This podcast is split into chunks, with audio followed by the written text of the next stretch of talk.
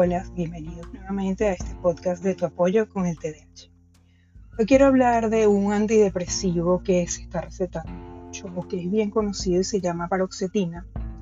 Forma parte de los recaptadores selectivos de la serotonina y personalmente no lo recomiendo en adolescentes, sobre todo en la etapa de la pubertad, porque en la pubertad el metabolismo es muy cambiante y no se sabe cómo vaya a ser metabolizado este medicamento. Y además, si tenemos asociado un TDAH, no se sabe qué puede ocurrir, sobre todo con la parte de los neurotransmisores de la sinapsis.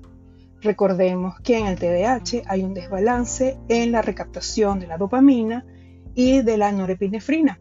Pero cuando hay una depresión más TDAH, también hay problemas con la serotonina, que es la llamada hormona de la afección. Entonces, ¿qué ocurre con la serotonina? Eh, perdón, con, cuando se utiliza la paroxetina, que en todos los prospectos, sobre todo de recomendados en Estados Unidos, no recomiendan su uso en adolescentes. Y en adultos también puede ocurrir que tiene eh, efectos muy adversos, ¿cierto? Y también eh, posiblemente a las personas que les resulte, bueno, lo tomarán un tiempo y luego el problema es dejarlo. ¿Cierto? Es uno de los antidepresivos que tiene más problemas para dejar, porque produce el síndrome de retirada de antidepresivos, muchos dolores de cabeza, mareos. Realmente es un antidepresivo muy antipático de retirar.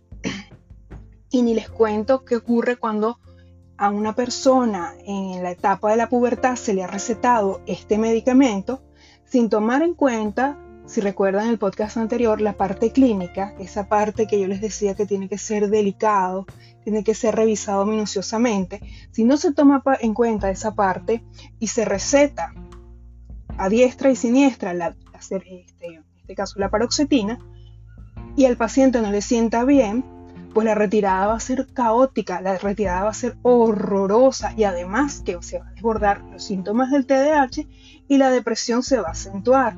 Entonces, si a, ustedes les ocurre que eh, el psiquiatra les receta eh, paroxetina, pregúntenle por qué paroxetina y no sertralina o qué otro medicamento eh, recomienda parte de ese.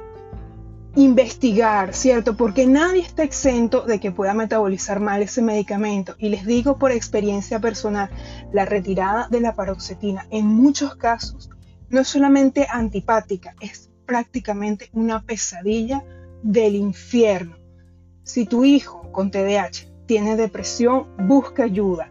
Y si tu psiquiatra recomienda paroxetina, ponlo en tela de juicio. Pregúntale por qué ese y por qué no otro. Y también dile que no se recomienda el uso de paroxetina en menores de 18 años y que por favor busquen otra alternativa. De verdad, el uso de paroxetina para adolescentes yo, Cristina Badenas, de Tu Apoyo con el TDAH, no lo recomiendo. Gracias por su atención. Pueden escribirme a través de mi eh, Instagram, Tu Apoyo con el TDAH. Ha sido un placer estar nuevamente con ustedes. Muchas gracias. Feliz día para todos.